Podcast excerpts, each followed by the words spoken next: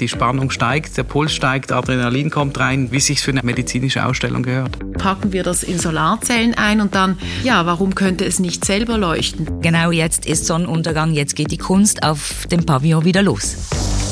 This is Basel. Der Podcast. Diesmal mit Nelly Rickenbach und Marcel Braun. Kurz vor der Eröffnung des neuen Novartis Pavillon. Salut zusammen und herzlich willkommen zum Podcast This is Basel. Ich bin Katja und nehme euch mit auf eine Entdeckungsreise durch meine Stadt. In diesem Podcast spreche ich jeden Monat mit einer spannenden Persönlichkeit über die Basler Kultur, Architektur und Gastroszene. Kommt mit und hört euch direkt nach Basel. Hallo und ein herzliches Willkommen zu einer weiteren Folge von This is Basel, der Podcast. Ich freue mich sehr, dass ich euch heute ein neues architektonisches Schmuckstück vorstellen darf. Es steht wie ein Donut, ein Vogelnest oder runder Diamant direkt vor dem Eingang rechts zum Novartis Campus in Basel. Schon von weitem ist dieses neue, faszinierende Gebäude zu sehen – noch besser in der Nacht, wenn die Fassade mit tausenden LED-Elementen ein anziehendes Lichtspiel präsentiert. Der Novartis Pavillon mit dem Ausstellungsinhalt Wonders of Medicine.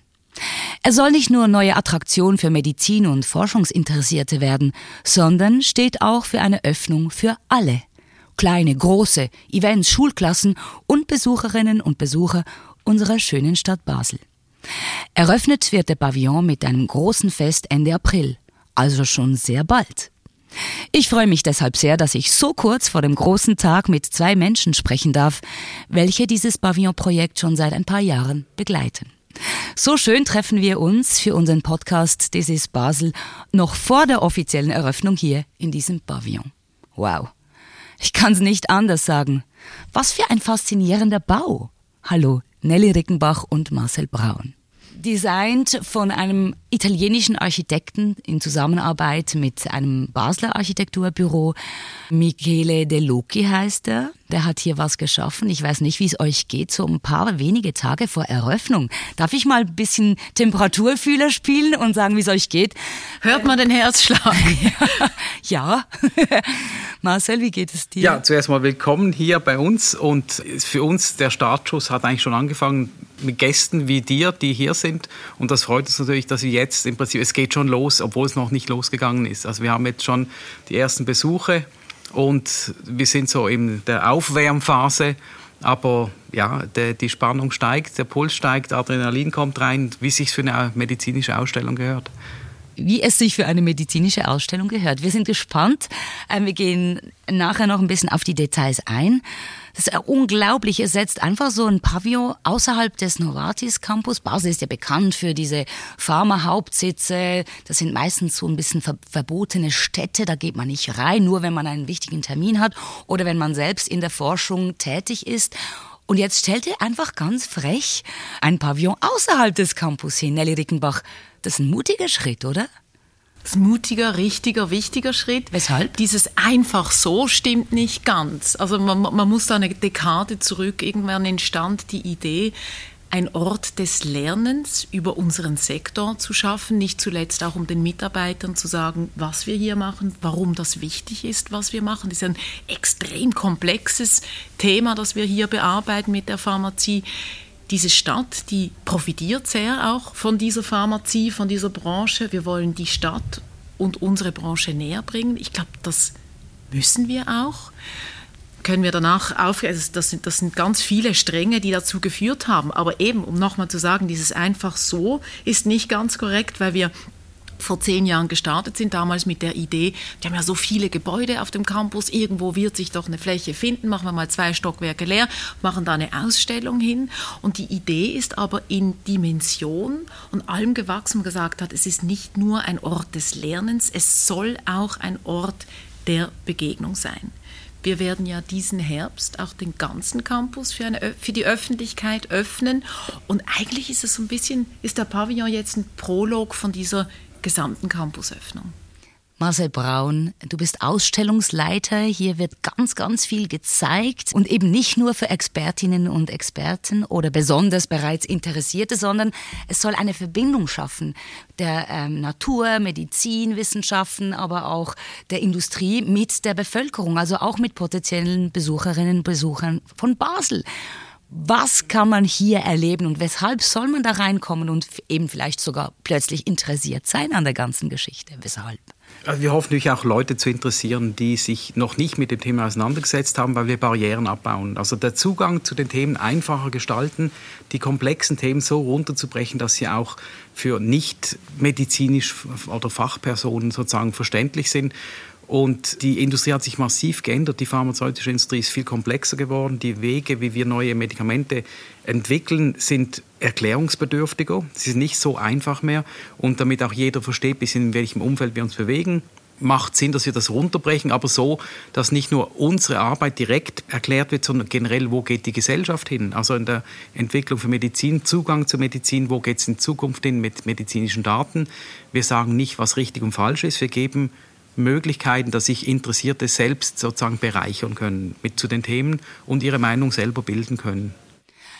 Wenn man reinkommt, ist es ein Pavillon im klassischen Sinne eigentlich. Man hat aber ein wunderschönes Atrium, ebenfalls ein rundes, ein pavillonförmiges Atrium, den Innenhof. Es ist alles offen für alle. Unter der Woche kann man hier einfach reinspazieren. Man kann Kaffee trinken. Man kann sich auf der Erdgeschossebene ganz frei bewegen. Habt ihr da nicht ein bisschen Angst, dass ihr da plötzlich überrennt werdet und ihr diese Massen, die wahrscheinlich sehr interessiert sein werden, weil es ist ein wunderschönes Gebäude, einfach da reinspazieren? Angst, glaube ich, ist das falsche Wort, Nelly. Es ist mehr ich die Hoffnung. Drauf. Wir hoffen darauf, wir hoffen darauf. Du hast kurz angesprochen, dass hier auch Schulklassen willkommen sind. Also wir haben auch den klassischen Schullaborteil, ein Teil davon spielerischer übersetzt. Man kann hier im Pavillon über Berufsbilder im Sektor auch was lernen. Wir haben ein öffentliches Café, also das komplette Erdgeschoss ist ja tatsächlich einfach zugänglich. Wo wir uns jetzt gerade befinden, das ist eigentlich das Foyer vom Pavillon. Hier kann man kostenlosem WLAN sich einfach auch verweilen. Wir hoffen, dass uns Pensionierte besuchen, dass sich die mit Leuten aus dem Quartier treffen, mit Mitarbeitenden. Also Angst, Angst wäre da falsch. Also Vorfreude. Und wir müssen uns halt organisieren. Dringend also wenn wir halt überrannt werden, müssen wir uns entsprechend organisieren ja. und das geht auch. Ich glaube, das ist das kleinste unserer Herausforderungen. Du hast, du hast was Schönes gesagt, wie es halt ist mit der Medizin. Es ist die Medizin, also man irrt sich ja vorwärts in der Wissenschaft, mhm. oder? Das ist auch da. Ich, ich meine, du hast, mich, du hast uns gefragt, wie wir uns fühlen. Ich fühle mich auch recht demütig. Ich finde das eine wahnsinnig schöne Aufgabe. Ich finde die, diesen Schritt der Firma finde ich großartig. Aber natürlich, es ist auch ein Stück weit ein Experiment. Wie wird auf die Inhalte reagiert?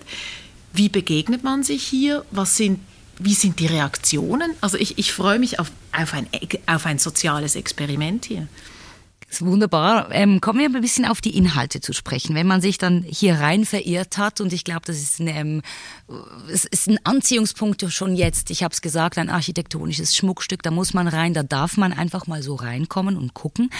Und wenn man dann aber so ein bisschen an die Substanz, also die Inhalte, die Ausstellung Wonders of Medicine rein möchte, dann muss man einen Stock aufwärts. Und da bezahlt man einen kleinen Eintritt, glaube ich, 10 Franken und dann geht's so richtig ans Eingemachte. Was erleben wir oben? Das ist unglaublich. Wir durften vorhin kurz durchspazieren.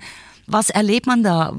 Ja, man erlebt auf einzigartige Weise eine, eine multimediale Ausstellung zum Thema Gesundheit, Medizin und der Industrie in Basel, die es sonst bis jetzt noch nicht in der Form gegeben hat. Also einfach mal das als Häppchen sozusagen, als Amüsbusch. Äh, man muss es mal gesehen haben. Ob es einem gefällt, das ist individuell.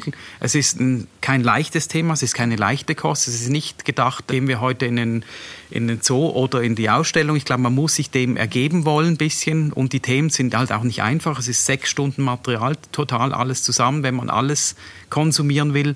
Und man weiß es vom Museum, wenn ich ins Museum gehe, nach ein paar Bildern schaue ich dann nicht mehr so genau auf die Texte links und rechts und wandle dann schneller durch die Hallen.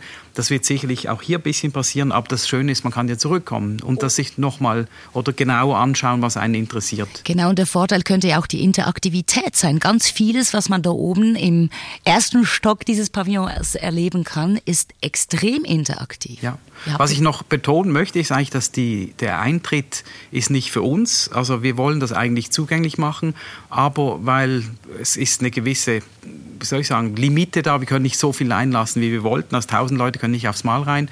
Der Eintritt bündelt das bisschen und die Eintritte werden nachher auch gespendet wieder. Sie kommen wieder Gesundheitsthemen im Groben zugute, die wir dann kommunizieren, wo das hingeht. Nelly hat da gearbeitet mit dem Spendenwesen von der Firma, dass die Einkünfte sozusagen von der Ausstellung wieder zurückgehen an medizinische Themen von Non-Profit-Organisationen. Kommen wir nochmal auf die Interaktivität dieser gesamten Ausstellung zu sprechen.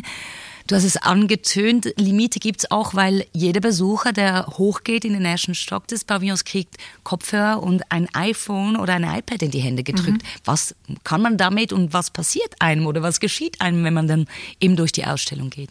Ich glaube, die die maximale Komplexität der Inhalte, du hast es kurz angetönt, aber bei der Gründung dieser Firma hat man weder von Nuklearmedizin noch von Gentherapie noch vom Potenzial von Data and Digital gesprochen. Und ich glaube, die, wenn wir uns erhoffen, dass sich die Leute mit diesen komplexen Themen auseinandersetzen, dann ist es unsere Bringschuld, diesen Zugang maximal einfach zu gestalten. Also das hat, das hat einen didaktischen Vermittlungsaspekt, dass die ganze Ausstellung Tech ist. Wir machen hier einen Podcast. Ich bin ein riesen Audio-Fan. Ich, ich sage sogar, man kann die Augen schließen, selbstständig. Man kann die Ohren nicht einfach schließen. Das geht direkt ins Hirn. Der kürzeste Weg ins limbische System und ist erwiesenermaßen einfach die angenehmste Art und Weise, Inhalt zu zu verdauen. Marcel hat es angesprochen, dass es quasi im Selbstbedienungsmodus diese Themen erlebbar gemacht werden, offeriert werden. Also ich, ich, diese, diese Kopfhörer, wir müssen, wir müssen tatsächlich kurz über die Kopfhörer sprechen, sonst begreifen das die, Hör, die Hörerinnen und Hörer nicht. Das ist ein Kopfhörer, der sehr viel Tech drin hat. Also man weiß bis auf 30 Zentimeter genau, wo die Person ist in der Ausstellung. Wir wissen nicht, wer das ist, also wir sammeln mitnichten, mitnichten Daten, aber wir wissen, wie das Verhalten ist und wo die Leute sind. So, jetzt habe ich ein Screen vor mir am, am, Beispiel vom Labor zum Patienten. Das ist ein ganz spannendes Ausstellungskapitel. Da haben wir acht Fenster, die vom Pavillon eigentlich in den Campus reingehen, also in die Produktion rein, in die Labore rein. Sobald ich mich mit dem Kopfhörer auf dem Kopf diesem Exponat nähere, steht die Person auf, kommt zu mir und erzählt mir etwas über ihren Beruf. Ich lerne quasi von Mitarbeitenden der, von Novartis ähm, über den jeweiligen Schritt, wie das Medikament von der Wirkstofffindung bis tatsächlich dann zum Patienten kommt. Ihr habt auch den Mensch so oder so ins Zentrum gerückt, also ganz viele Menschen, die jeweils an den drei häufigsten Krankheiten, die uns weltweit beschäftigen, leiden oder gelitten haben, erzählen ihre Geschichten. Also auch hier stehen Real People, also echte Menschen mit Leidensgeschichten auch ähm, im Mittelpunkt. Auch das wird erlebbar gemacht. Das ist wie so ein, eine Beam-Kombüse, wo man sich reinstellt und dann diese Geschichten erzählt kriegt.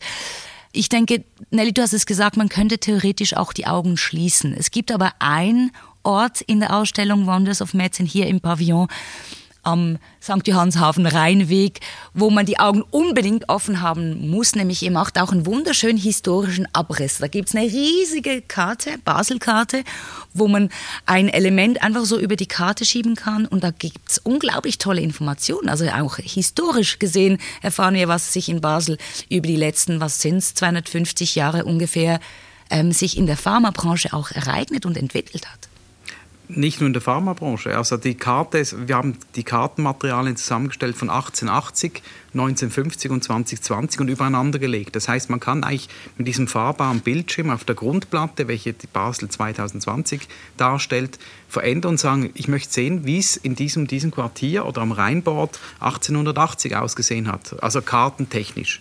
Und bei gewissen Punkten haben wir dann gesagt, wir suchen Bilder wie hat es dort ausgesehen? Finden wir Fotos von der Zeit? Also 1880 gibt es noch nicht viele Bilder. Entsprechend waren wir ziemlich limitiert und mussten kreativ werden, wo wir die finden und haben dann versucht, auch aus dem gleichen Winkel 1950 eine Aufnahme zu finden und 2020. Äh, das ist uns besonders gut in der Freien Straße gelungen. Die gab es natürlich 1880 schon und jemand hat ein Foto gemacht und wir hatten fast den gleichen Winkel und haben dann einen Fotografen noch beauftragt, 2020 aufzunehmen, was auch schwierig war. Aber man sieht sehr schön in der Installation die Veränderung der Stadt, die permanent ist und den Einfluss auch, den die Industriegebiete hatten auf die Stadt. Also es ist nicht nur entkoppelt nur Basel, wie schön es ist, sondern in Zusammenhang mit der Industrie, wie sich alles sich ändert in der Zeit. Wir fangen an mit der Papiermühle, die auch auf der Karte ist, die eigentlich die Maschine war früher, also die Energie war Wasser. Mhm. Früher waren es dann Pferde und Esel sozusagen, die Mühlen angetrieben haben, oder Wind und dann Wasser. Und dann kamen euch die Dampfmaschinen und das Gaswerk, wo wir heute sind. Genau hier stand das Gaswerk eigentlich früher. Und so sieht man die Veränderung durch die Technologie, wie das eine Gesellschaft und eine ganze Stadt verändert. Und natürlich Basel ist da nicht, nicht anders.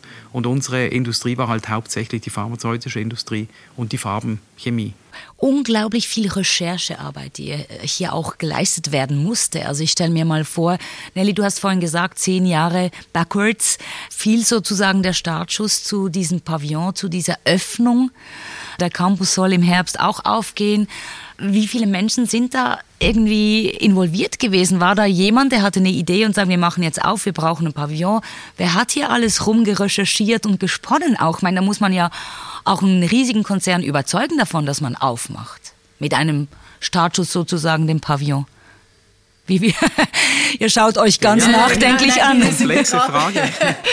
Multidimensional. Also ich, die die Ausstellungsinhalte, vielleicht kannst du dann was dazu sagen zur Komplexität. Also was ich ganz wichtig finde, ist zu erwähnen, wir haben bis jetzt noch nicht über die Zielgruppen gesprochen. Also das ist ja, wir, wir haben kurz angetönt Schulklassen, wir haben kurz angetönt Bevölkerung. Es ist wirklich ganz wichtig, dass es eine Ausstellung ist, die von Wissenschaftlern gemacht wurde. Also da waren in-house ganz viele Leute, die da mit viel Herzblut und Leidenschaft dran gearbeitet haben. Selbstverständlich mit Hilfe von Profis und Szenografen und Didakten. Aber die Zielgruppe ist nicht der Wissenschaftler. Also die Zielgruppe ist wirklich der Laie. Wir sind die Zielgruppe. Aber die Campusöffnung, also einerseits produziert man natürlich heute anders, als das mal war, oder? Also es gibt Basler, die von der verbotenen Stadt äh, sprechen. Das gibt mir jedes Mal einen Stich ins Herz, ist aber nicht ganz ungerechtfertigt. Also man hat sich natürlich als Industrie hier eine Zone geschaffen mit, mit wunderbarer Architektur, aber keiner durfte rein. Und das hat natürlich jetzt auch damit zu tun, wie produziert wurde. Das hat sich jetzt in Teilen geändert. Andererseits haben wir auch als, als Unternehmung natürlich einen Kulturwandel durchgemacht in Teilen, sind immer noch mittendrin. Also ich meine, das ist wirklich ein Unterschied, wie wir heute auch auftreten, wie man uns wahrnimmt.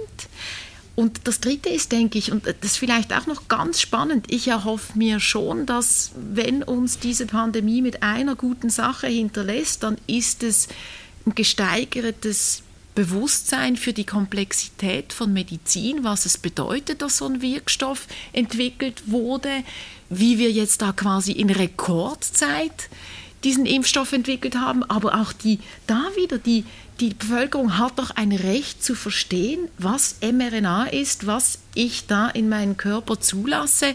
Und ich glaube, wir sind einfach heute mit einer informierteren Gesellschaft konfrontiert und, und auch da finde ich das Thema der Öffnung, des ehrlichen Dialogs, des Zuhörens ganz spannend. Deswegen, wenn wir das Haus in die, die zwei Stockwerke teilen, oben auf jeden Fall diese Ausstellung, ich erfahre das Wichtigste über die Vergangenheit und die Zukunft der Medizin. Es ist ja quasi eine Zeitreise, die ich da erleben darf.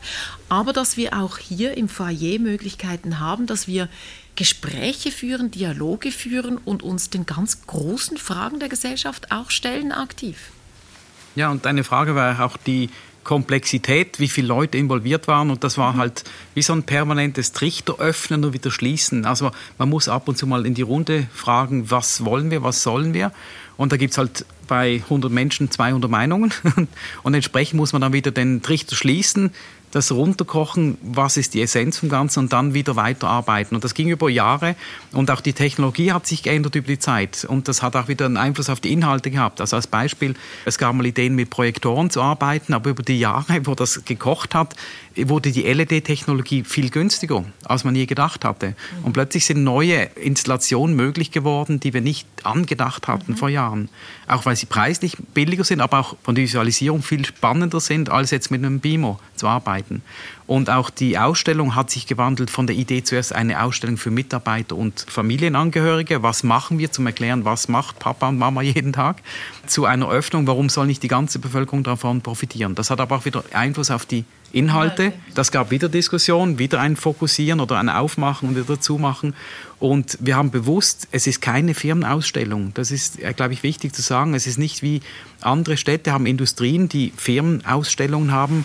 Das passt in der Pharmaindustrie nicht. Es geht eigentlich nicht um die Novartis, die Geschichte, das ist auch ein bisschen drin, aber nicht eine Firmenausstellung, wie die Firma sich jetzt entwickelt hat seit 100 Jahren und welches Produkt das Beste auf dem Markt war, sondern agnostisch von dem, diese Ausstellung könnte auch bei einer anderen Pharmafirma stehen oder bei einem, in einem anderen Standort das hat mit unserem Kerngeschäft eigentlich nichts zu tun, es geht mehr darum, das runterzubrechen, in welchem Umfeld bewegen wir uns, wie komplex ist das eigentlich und wie verändert sich, wie schnell verändert sich es. Mhm. Nur schon über die zehn Jahre, wo diese Ausstellung respektive dieser Pavillon geplant war. Basel empfängt ja auch ganz viele Besucherinnen und Besucher wegen seinen architektonischen Bauten. Und ich habe es eingehend ähm, gesagt, es ist wirklich ein Schmuckstück, was Michele De Lucchi hier in Zusammenarbeit mit vielen anderen erschaffen hat. Auch hier hat sich, ähm, habt ihr als Ausstellungsmacher euch ganz viele Gedanken gemacht, zusammen mit den Architekten.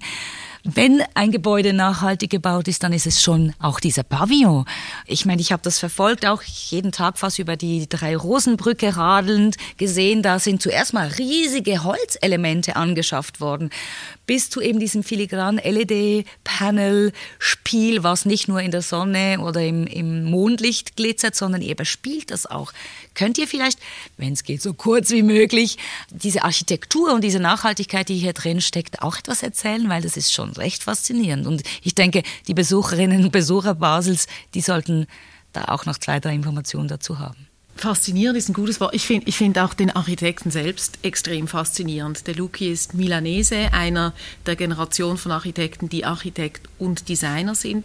Ich finde, er passt hervorragend. Also er hat diesen Wettbewerb gewonnen und er passt hervorragend zu unserer Firma, weil er, auch er einen stark wissenschaftlichen Approach zu den Themen hat. Er forscht seit 2018 an einem Projekt, das er Earth Stations nennt und das ist so eine Earth Station und da geht es ihm im Wesentlichen, also wirklich nur als Glimpse, aber es geht ihm eigentlich darum, am Potenzial von Architektur zu forschen, um das Wohlbefinden von Mensch und Planet zu fördern. Und das finde ich eine, eine, eine wunderbare Situation, die wir hier geschaffen haben mit ihm. Es ist eine Holzkonstruktion und du hast angesprochen, also die Ausstellung, die ist auf jeden Fall Hightech, das Dach ist Hightech. Auch das Dach, das wurde nicht von Anfang an so geplant. Das ist Evolution, das ist im Projekt so entstanden. Da muss man, ich kenne das jetzt nur anekdotisch, aber irgendwann muss mal die Frage gefallen sein, hm, Solar wäre eigentlich schon schick, das ist ja ein Holzbau nachhaltig. Machen wir das Ganze, packen wir das in Solarzellen ein und dann ja, warum könnte es nicht selber leuchten? Weil ein Pavillon als typischer Begegnungsort in einem Park, wenn man den am Abend für Veranstaltungen nutzen muss, dann müsste man den von extern mit elektrischem Licht beleuchten. Und jetzt leuchtet er selbst. Das ist aber noch viel, viel mehr als nur das Selbstleuchten. Wir haben eine große Tradition bei Novartis nicht nur in der Architektur und in, sondern auch in der Kunst. Wohl angemerkt, dass es nie um die Architektur oder die Kunst geht, sondern darum, was die Architektur und die Kunst mit den Menschen macht, nämlich sie inspiriert uns zu innovativem Denken. Aber wir haben tatsächlich jetzt mal als Startkonfiguration mit drei Künstlern zusammengearbeitet, einem Künstlerpaar und zwei Künstlern, die hochspannend sind, die sich mit unseren Wissenschaftlern und Forschern getroffen haben, die sich inspiriert haben durch die Wissenschaft und die dann, und jetzt sage ich das zum allerersten Mal in der Öffentlichkeit, wir haben nämlich den Modus dieser Kunstbespielung ähm, jetzt festgelegt, jeweils Sonnenuntergang plus 30 Minuten wird man dann die Kunst auf dem Pavillon Mesh, wie wir es nennen, sehen können. Wow, und zwar gefüttert von der Solarenergie. Gefüttert rein von der Solarenergie. Das ist eine Nullenergie-Medienfassade. Das sind 7000 organische Photovoltaik-Romben, die aus dem 3D-Drucker entsprungen sind. Organisch, weil auf Kohlenstoffbasis, richtig? Also nicht auf Siliziumbasis. Also auch Kunst an der Fassade, aber auch wieder nachhaltig initiiert und übers Jahr verteilt, offensichtlich dann auch immer zu einem anderen Zeitpunkt. Wenn es immer Sonnenuntergang plus 30 Minuten ist, genau. dann weiß man und genau, jetzt ist Sonnenuntergang, jetzt geht die Kunst auf dem Pavillon wieder los. Genau. Entwickelt hat dieses Dach zusammen mit Michele De Lucchi eine, eine Basler Unternehmung, iArt. Das ist wirklich eine, eine Innovation, die wir hoffentlich dann später an anderen Gebäuden auch sehen werden auch nicht einfach nur statisch hier steht und, und vor sich hin glitzert, dieser Pavillon, sondern auch bespielt werden kann. Das ist lebendige Architektur. Das, also es verliert komplett die Form, auch je nachdem, was bespielt wird, kriegt es einen ganz neuen Charakter. Für mich ist es, ist es lebendige Kultur. Es ist ja die, finde auch das passt wunderbar zu unseren Ausstellungsthemen. Es ist ja die Haut des Gebäudes, die Haut als größtes Organ. Es ist wirklich eine sehr, sehr schmucke Bespielung. Mhm. Und mit dem Potenzial, dass es, dass es das Stadtbild positiv auch wieder beeinflusst, wie andere Bauten auch, in einer ganz anderen Art und Weise, in einer neuen Art und Weise. Und ich hoffe schon ein bisschen, dass wir ein bisschen Eiffelturm-Effekt hierher kriegen, nach dem Motto, nicht mehr wegzudenken. Also Paris ohne einen Eiffelturm, das gibt es nicht. Und ich glaube, glaub, das Gebäude hat das gleiche Potenzial. Also Basel ohne diesen Pavillon soll es nicht mehr geben. Ja. Wenn ihr jetzt beide euch ganz kurz überlegt, mit welchen zwei Sätzen vielleicht ihr unsere Hörerinnen und Hörer des Podcasts This is Basel überzeugen sollt, weshalb sie diesen Pavillon unbedingt besuchen kommen sollen.